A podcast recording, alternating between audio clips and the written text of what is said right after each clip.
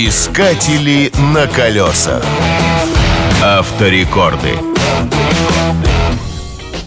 Пожарные машины должны ездить очень быстро. Чем быстрее они прибудут на место происшествия, тем меньше будет ущерб, нанесенный огнем. Видимо, такой логике следовал американец Шеннон Сейдл, который строил самую быструю на планете пожарную машину. Поскольку он жил на Гавайях, свое детище он назвал «Гавайским орлом». В 1995 году Сейдл купил подержанный пожарный «Форд», выпущенный в 1941 году. Он задумал сделать из него грузовик, способный установить мировой рекорд скорости. На кардинальную модернизацию ушло почти три года. Все работы производились прямо в пожарном депо. Учитывая почтенный возраст грузовика, мало кто верил в благоприятный исход дела.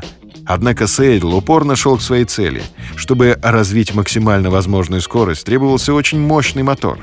Было решено снять с грузовика цистерны для воды, а вместо них установить два турбореактивных двигателя Rolls-Royce. Каждый из них имел мощность по 6 тысяч лошадиных сил.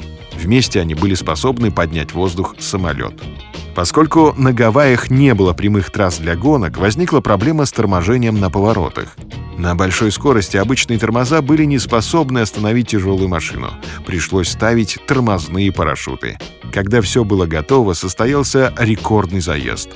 Сейдл разогнал грузовик до скорости 665 км в час. Быстрее гавайского «Орла» не ездила ни одна пожарная машина в мире. На колесах. Искатели на колесах. Авторекорды. mundo.